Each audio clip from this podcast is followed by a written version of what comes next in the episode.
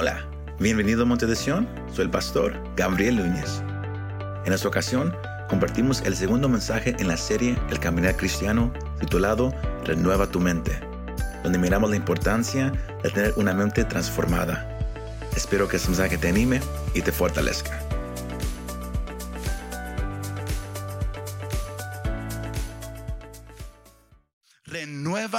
Mente. Es, algo que el, primer estudio que dimos, el enfoque era en cómo ser un sacrificio vivo. Que si tú quieres caminar con Dios, y eso es para aquellos que ya han venido al conocimiento de la salvación. Aquellos que, que han confesado con su boca que Jesús es el Señor y han creído en su corazón que Dios lo levantó de los muertos. el hombre y la mujer son salvos. Amén. Así lo dice Pablo en Romanos 10. Y eso inicia una nueva vida. Eso inicia lo, lo que llamamos como cristianos el caminar cristiano. Donde, donde usted ahora está, está caminando diariamente con el Señor. Amén. Y el deseo es ayudarlo a crecer. Y miramos el, que, la parte número uno, lo más importante en el caminar cristiano es, tu relación con Dios. Y, y, usamos Romanos 12, el versículo 1, donde Pablo, él deja saber claramente que lo más importante es que el cristiano reconozca que si quieres caminar con el Señor, te va a costar. ¿Y cuál es el precio? Tenemos que ser sacrificios vivos. Y eso significa que usted y yo somos llamados a rendir nuestra vida a Dios por completo. No es que yo soy mitad cristiano y, y mitad del, mundo. No es, no es que, que, que, que, yo nomás busco a Dios cuando yo tenga el deseo de buscarlo. No, no. Somos llamados a hacer sacrificios vivos, a presentarnos delante de Dios y decir, esta vida ya no es mía. Esta vida ya no me pertenece a mí. Ahora es tuya, Señor. Haz conmigo lo que tú quieras hacer. Desde el momento de, que yo te conocí hasta el momento en que yo muera o tú, me, o tú vengas por nosotros, mi vida es completamente tuya. Yo no sé si usted se lo puede decir al Señor que mi vida es completamente tuya. Yo no dije que diga, yo dije, que se lo diga, mi vida es completamente tuya. Pero dígaselo. Porque somos aprendiendo la importancia de ser un sacrificio vivo delante de Dios. Y si usted no lo puede decir, porque dice, ah, eso de repetir, eso no es de Dios. Ah, si usted piensa de esa manera, entonces el versículo 2 es para usted. Si usted batalla con, con, rendirse a Dios, el versículo 2 es para usted. Si usted es cristiano, el versículo 2 es para usted. Porque es imposible ser un sacrificio vivo sin, sin, mirar lo que el versículo 2 dice.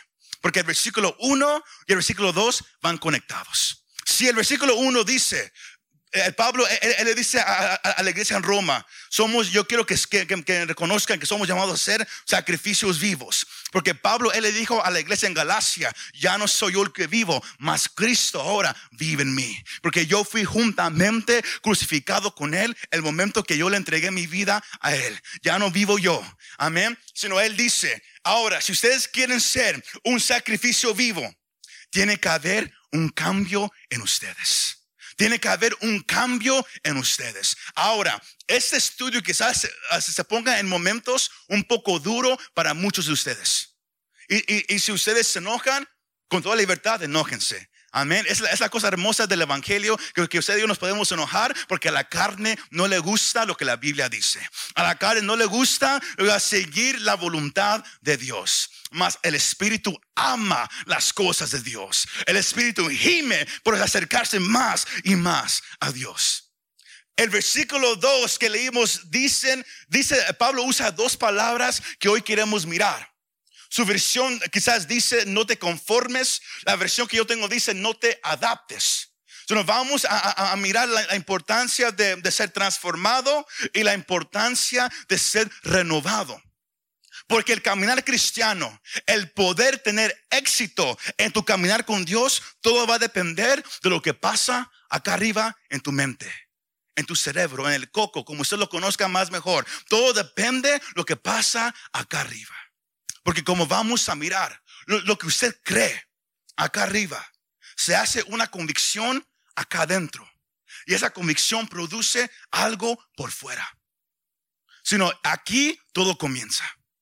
Sino el primer punto que yo, que yo quiero tocar es ese primer ah, renglón del versículo 2, que, donde Pablo dice, no te adaptes, do not conform, do not adapt, no te adaptes. Ahora, si usted quiere ser un sacrificio vivo para Dios, usted no se puede conformar, usted no se puede adaptar a este siglo. Porque es la frase que Pablo usa. Él dice, y no se adapten a este mundo. Ahora, la clave para poder caminar con el Señor Jesucristo exitosamente es todo depende, en su entendemos lo, lo, que Pablo dice cuando él dice que no se conformen, no se adapten a este siglo. Y ese principio, Pablo no es el único que lo usa. Hoy vamos a usar varios pasajes que, se encuentran en Primera de Pedro, el capítulo 1. Porque sea el apóstol Pablo o el apóstol Pedro, también, eh, también Santiago, él lo habla mucho en su carta. Pero este principio, desde que no te conformes, desde que no te adaptes a este mundo, corre en todo el Nuevo Testamento, porque es clave para la vida del cristiano, para que él o ella tengan éxito en su caminar con él. Todo depende de que tú y yo no nos empecemos a mirar como este siglo. De que usted dijo, no, no nos adaptemos a la manera de pensar como está en este siglo. Primero de Pedro, el capítulo 1, el versículo 14, Pedro, él, escribe esto, como hijos obedientes, no se conformen a los deseos que antes tenían en qué? En su ignorancia. Ahora, la palabra conformar o adaptar eso significa formar de acuerdo a un patrón o molde. Es, es cuando uno, uh, can you put up the first picture, the one that says, uh, no, uh, no, te adaptes? Es formar algo, igual como esta imagen. cuando uno se deja ser moldeado a, una cierta cosa. Aquí en la imagen son las manos moldeando para hacer e, este vaso. Las manos lo están formando para que se mire de una cierta manera, para que esté una cierta manera de alto. Son las manos que, que, que lo están moldeando sino uh, uh, go, go back to that picture that has those definitions, please. Sino Pablo, él, está diciendo, si quieres ser un sacrificio vivo, si quieres rendir tu vida completamente a Dios, la parte primera que tienes que entender, tú que eres nuevo con Dios o tú que has estado uh, caminando con Él por varios años, tienes que entender que no puedes dejar que este siglo, que, que este mundo te moldee como ellos quieren que tú seas. Como, como dicen algunos predicadores, hello. Entonces, entonces, ¿escucharon esa parte? No puedes dejar que este mundo, este siglo, te moldee como ellos quieren que tú seas. Porque la palabra que Pablo usa para mundo o siglo se refiere al punto de vista popular que rechaza a Dios. Usted lo, usted, usted lo puede ver en su casa. En 1 de Juan 2, 15 al 16, Juan dice, no amen al mundo ni las cosas que están en el mundo. Si alguien ama al mundo, el amor del Padre, ¿qué? No está en él. Versículo 16, escucha esto, porque todo lo que hay en el mundo, la pasión de la carne, la pasión de los ojos y la arrogancia de la vida, o quizás su versión dice el, el orgullo de la vida, no proviene de Dios, sino de quién? Del mundo. Sino si tú vives tu vida buscando satisfacer los deseos carnales. Si tú vives tu vida buscando satisfacer la arrogancia de la vida, si, tú lo único que vives es para, trabajar, para tener ropa de marca, para tener el carro más nuevo, si eso es lo único que está en tu mente, tú estás viviendo conforme al espíritu de este siglo. Y Pablo dice en 2 de Corintios el capítulo 4 que el Dios de este siglo se llama Satanás sino este mundo no quiere nada con Dios. Pero la parte más triste es que todo lo, que este mundo hace ha estado moldeando al cristiano. Y ellos lo saben o a veces hasta, lo hacen sin, saber que ellos están siendo moldeados por el pensar de este mundo. Es por eso que, que, que como cristianos decimos la frase, que el mundo se ha metido a la iglesia. Pero muchos lo usan como una manera religiosa de hablar de cómo uno se viste. Pero yo le vengo a hablar de que el mundo se ha metido a la iglesia. ¿Por cuál razón? Porque todo lo que usted piensa, todo la manera como usted mira todo, usted va a notar dos cosas. El mundo ha moldeado tu manera de pensar o Dios lo ha moldeado. Un ejemplo. Hablaba yo con, mi esposa ayer, ayer nos fuimos a caminar por, un tiempo y hablaba con ella que al, yo tomar la posición de pastor, yo, yo he tenido que aprender mucho la, costumbre hispana. Porque yo me sé la, costumbre americana de aquí. Porque así, así fue como yo ah, nací aquí. Sino yo sé la manera de pensar de jóvenes. Yo sé que a los jóvenes en, este mundo les, gusta ah, brincar de novio a novio, de novia a novia. Mas yo no sabía que, el, hablar hispano, ah, e, e, ellos tienen una forma de pensar que ellos, la, mayoría casi no cree en el matrimonio, pero sí cree en juntarse donde todos ahora otros se pusieron bien nerviosos. E, ellos sí creen en juntarse. Y, si alguien no sabe, es, es cuando, alguien, cuando, alguien, empieza a vivir con alguien más, aunque no están casados. Es una forma de pensar. ¿Por qué? Porque el mundo te dice que está bien. Y, uno nace diciendo, hey, eso está bien. ¿Por qué? Yo lo miré. Yo lo miré en mi familia. Yo, conozco a, gente que así es. Mas la Biblia es bien clara que eso se llama fornicación. Es hermoso cuando, cuando, todos se ponen bien tensos, cuando uno usa palabras como estas, pero es bíblico. Es bíblico, iglesia. El, mundo te dice, júntate. No, no, te tienes que casar, no tienes que dejar que, que un papel te diga que, que, están enamorados. Así habla el mundo, ¿verdad que sí? Y muchos cristianos ahora en la iglesia han adoptado esa manera de pensar. Han dejado que el mundo los moldee como ellos quieren que sean.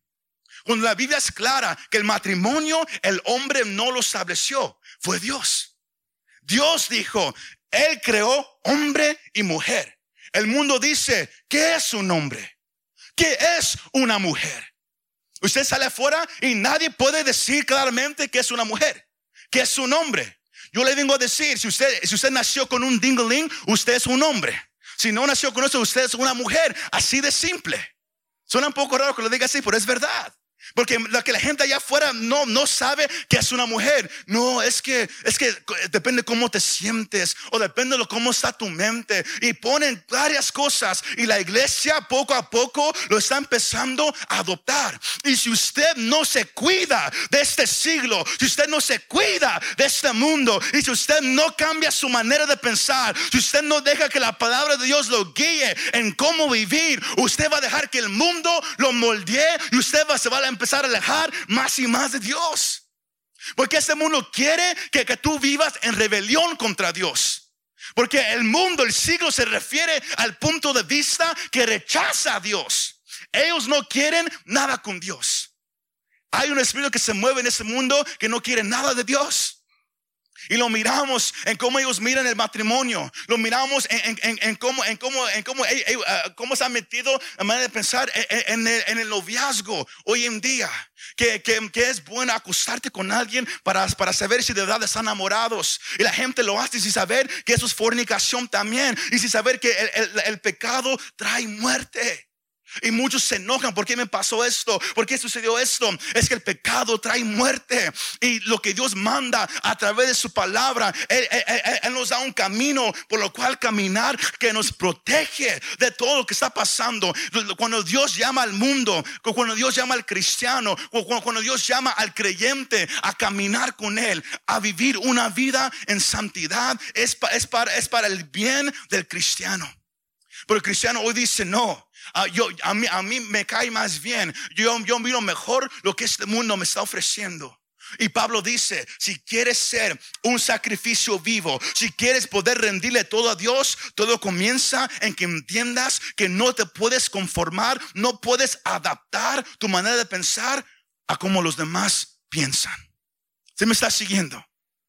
¿Sí me estás siguiendo? Porque todos, todos están, un poco ah, tensos ahorita. Pero Pablo dice en Efesios 2, 1 al 3, que todos están muertos en pecados y delitos. Cada persona que nace en este mundo, nace pecador, nace alejado de Dios, no tiene una relación con Dios, sino cada persona nace naturalmente conformado al espíritu de este siglo. Todos nacen amando el pecado. Y si eso es como el hombre nace, entonces, ¿cómo vamos a poder caminar con Dios? ¿Cómo vamos a poder adaptar nuestra manera de pensar a, lo que la palabra dice? Escucha esta parte. Aunque, aunque el pecador ya nace adaptado a este mundo, el creyente no está adaptado al mundo ya. Cuando uno viene a Cristo, uno es perdonado de sus pecados, pero también uno es lavado por la sangre de Cristo. Y Pablo dice en 2 de Corintios 5:17 que cuando uno está en Cristo, ¿qué sucede? Uno es que una nueva criatura. Y esa palabra nueva en el lenguaje original, e, eso nos deja saber que, que ahora uno es hecho completamente diferente a como uno era sino cuando uno viene a Cristo y la sangre de Cristo, la sangre preciosa del Cordero de Dios, lo lava, uno es completamente limpio, completamente diferente.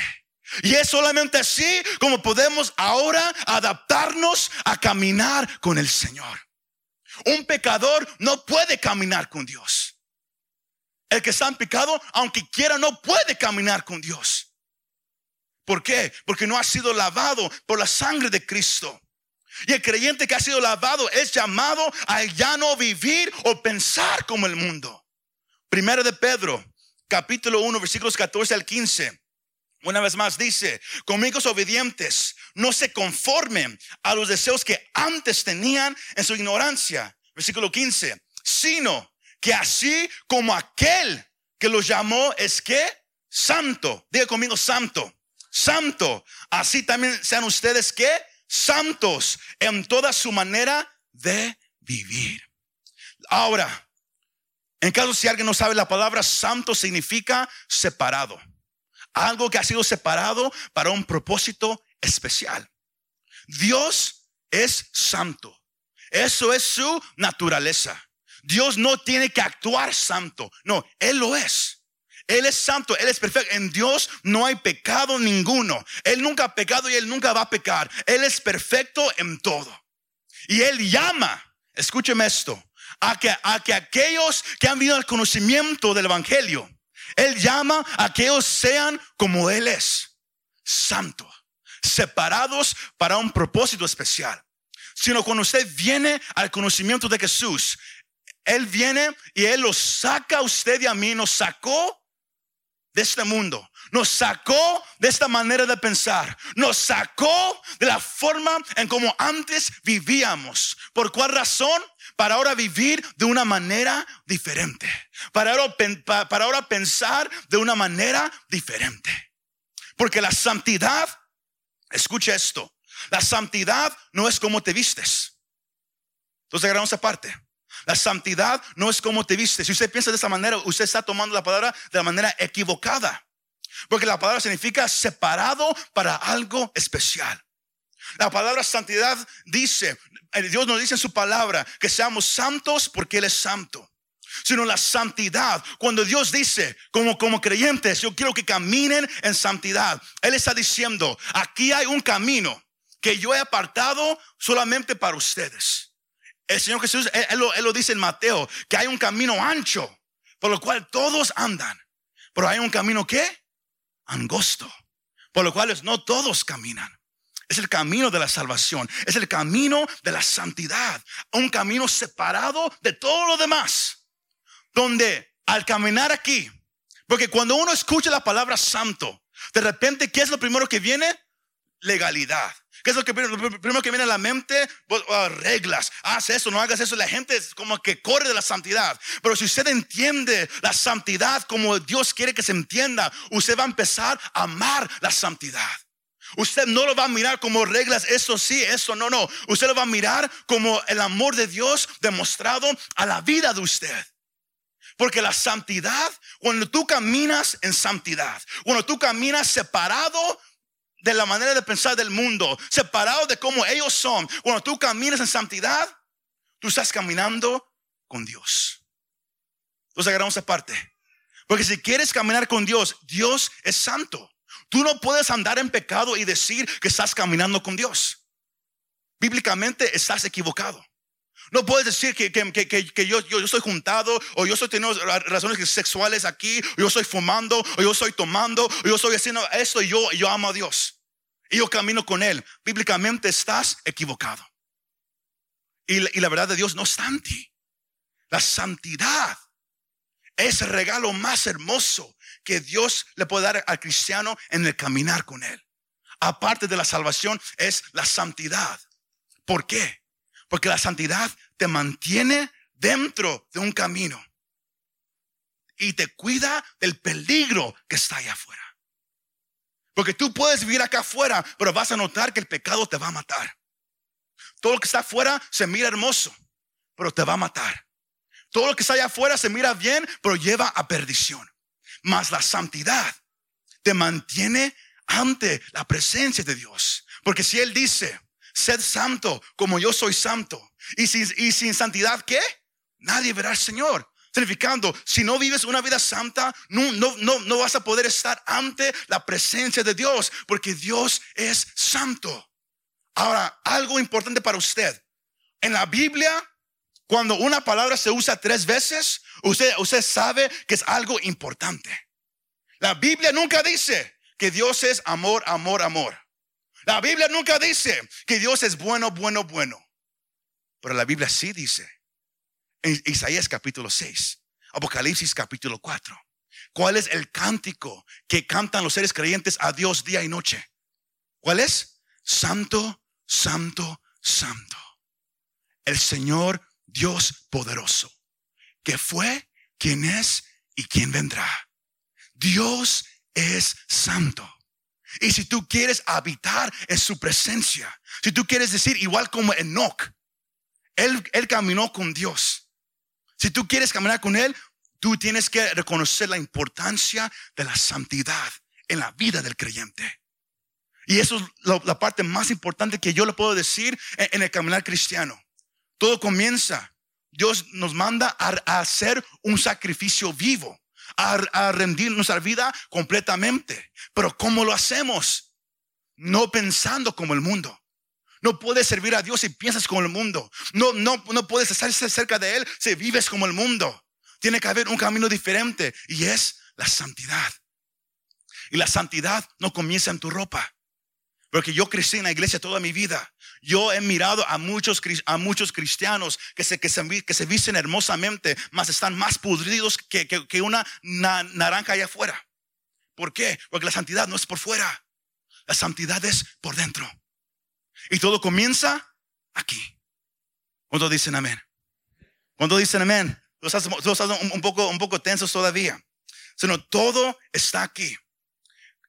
Al Cristo llamarte a ti y a mí, a Él, Él nos hizo libre. ¿Cuántos dicen amén esa parte? Él nos hizo libre. Colosenses 1.13 dice, porque Él nos libró del dominio de las tinieblas y nos, y nos trasladó a qué? Al reino de su Hijo amado.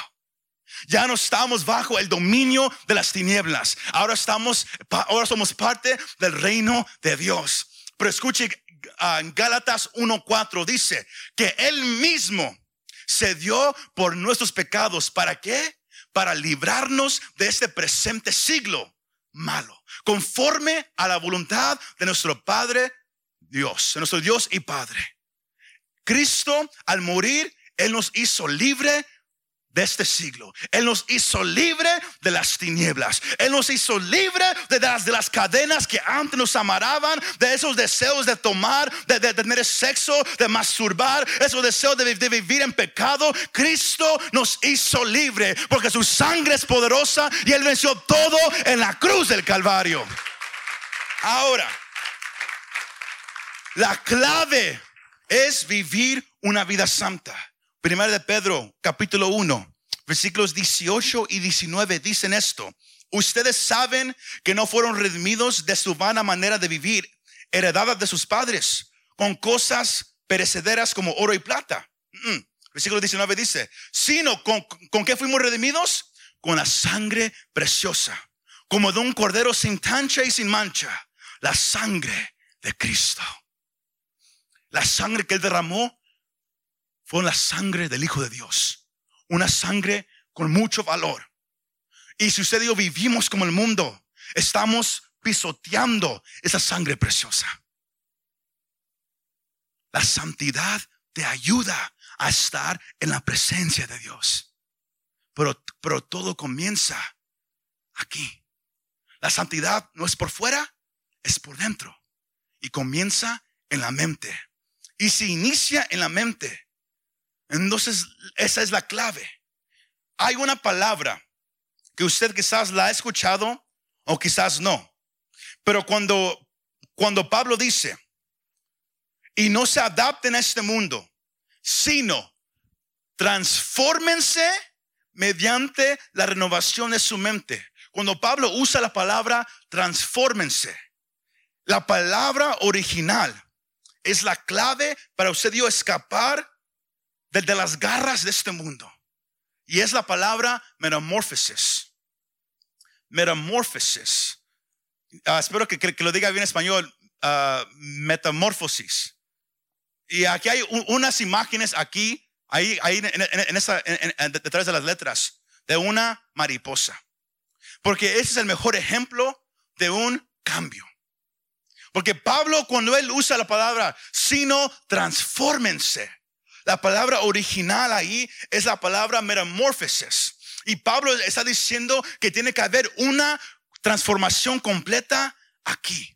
Si quieres caminar con Dios, si quieres poder ser un sacrificio vivo, tiene que haber un cambio completo en tu mente. Uh, uh, next slide, please. La palabra transforma significa un cambio completo bajo el poder de Dios. Y se va a notar en el carácter de la persona y la conducta.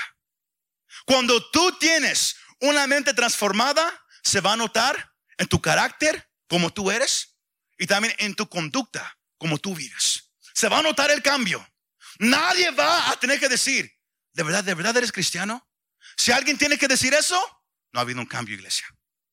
Se me va siguiendo. No ha habido un cambio. El hermano Pedro Asunción, él, es un buen ejemplo, ¿verdad que sí, hermano? Usted, era de una manera de repente Dios lo cambió, ¿verdad que sí?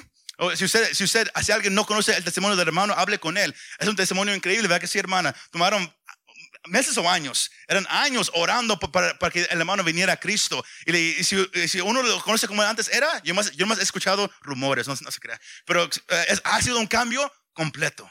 Eso es como miramos transformación, metamorfosis. Es un verbo, es un verb.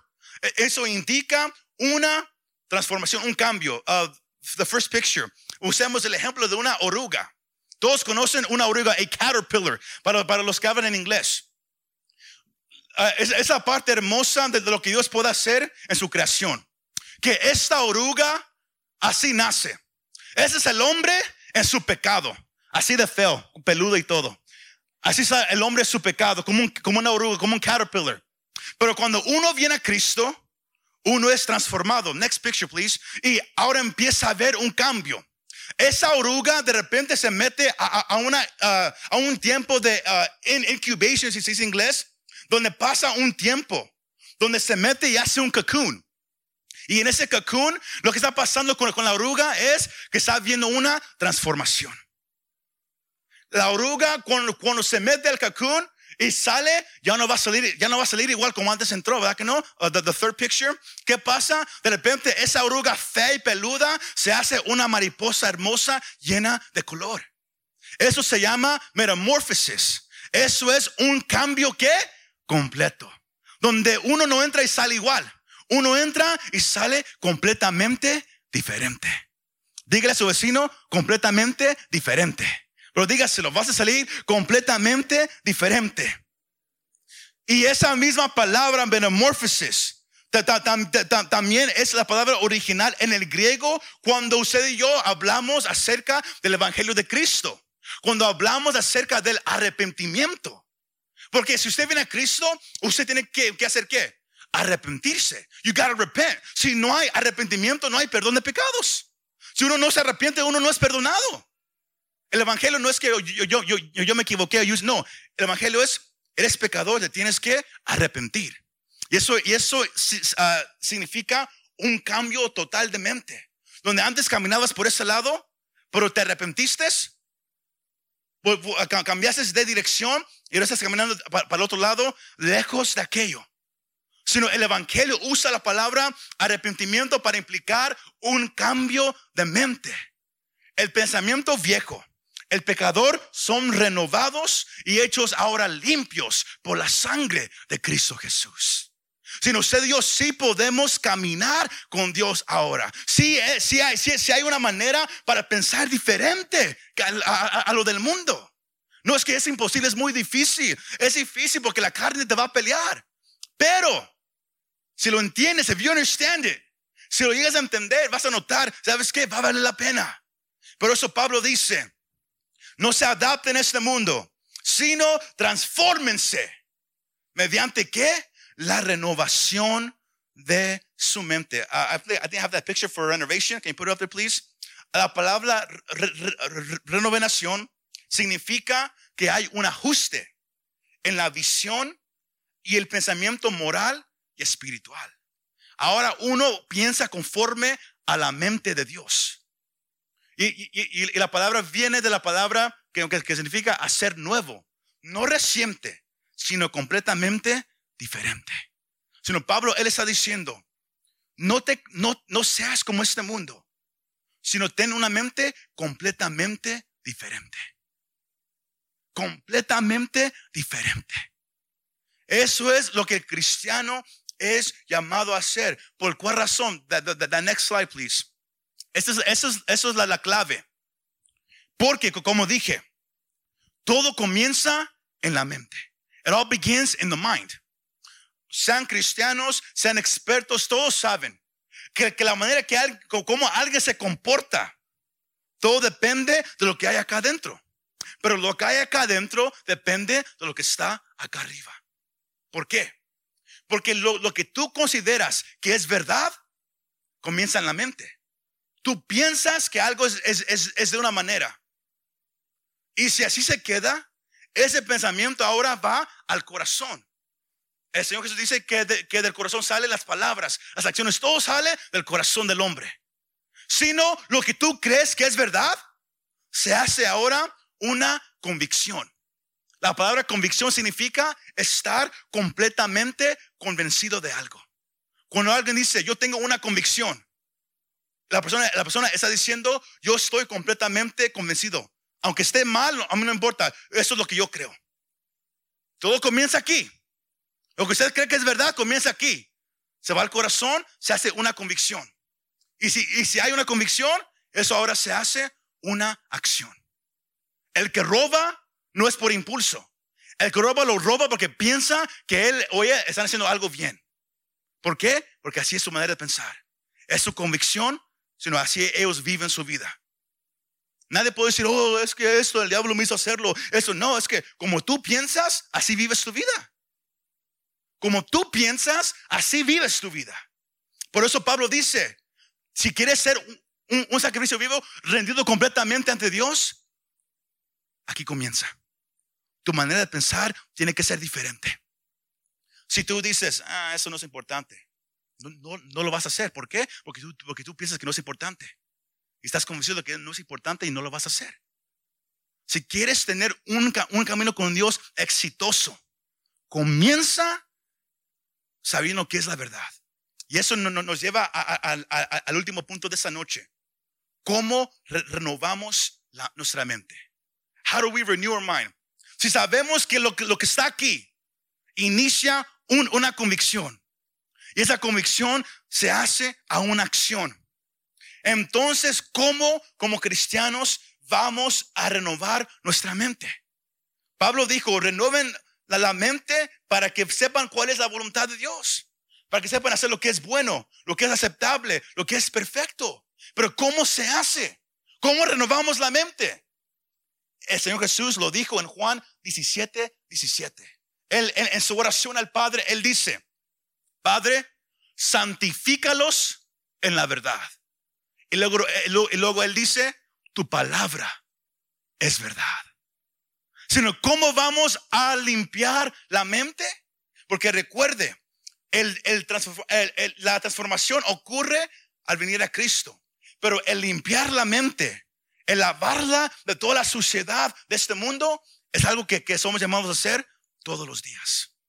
Porque igual como usted trabaja, usted vive su vida, usted suda, usted se debe de bañar todos los días. Y si no lo hace, como pasó, yo le digo, bañese todos los días, por favor. Límpiese todos los días. Amén. Yo creo que viven una vida limpia.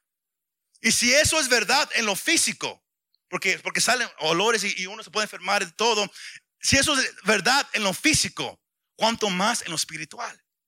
Este mundo te va a contaminar. Te va este mundo te va a contaminar. ¿No me cree? Prenda la, televisión, mire un, show que, o, un, programa que tenga malas palabras y usted de repente lo, va a estar pensando. Aunque usted no lo diga, las palabras ahí van a estar en su mente. ¿Por qué? Este mundo te quiere contaminar. Y por eso somos llamados a limpiar, lavar la mente a darle un baño todos los días. ¿Y cómo lo hacemos? Con la verdad de Dios. Diga conmigo la verdad de Dios. Por, y Pedro, él también lo dice, primera, uh, primera de Pedro 1, 22 y 23, dice, puesto que en obediencia a la verdad, ustedes quien han purificado sus almas para un amor sincero de hermanos, ámese unos a otros entrañablemente de corazón puro. Versículo 23 uh, dice, pues ha nacido de nuevo, no, de una simiente corruptible, sino de una que es incorruptible. Es decir, que mediante a qué? La palabra de Dios que vive y permanece. Uno es limpio, que de algo corruptible, no, no, no, de algo incorruptible. ¿Y qué es eso? Tú eres limpio cada vez que te metes a la palabra de Dios. ¿Por cuál razón? Porque lo más que lees la palabra de Dios, lo más que, lo más que tú sabes cuál es la voluntad de Dios. Cómo tú debes de vivir. Porque el mundo te va a decir, piensa de esta manera. Haz esto. Enfócate en esto. Vive de aquello. Dios te dice, no. Si quieres caminar conmigo, tienes que pensar de esta manera. Y el mundo te, te va a mirar como un loco. Vas a perder muchos amigos en el caminar con el Señor, pero sabe que va a valer la pena. Y la cosa hermosa es que en, el caminar cristiano usted no está solo. Es el Espíritu Santo el que hace el trabajo que transforma dentro de nosotros. Romanos, eh, el, el capítulo 8, versículos 5 y 6 dice, porque los que viven conforme a la carne ponen la mente en las cosas de la carne, pero los que viven conforme al Espíritu, en las cosas del Espíritu. Mire lo que dice el versículo 6. Porque la mente puesta en la carne es que muerte. Si vives con el mundo, espiritualmente vas a morir. Pero la mente puesta en el Espíritu es que vida y paz.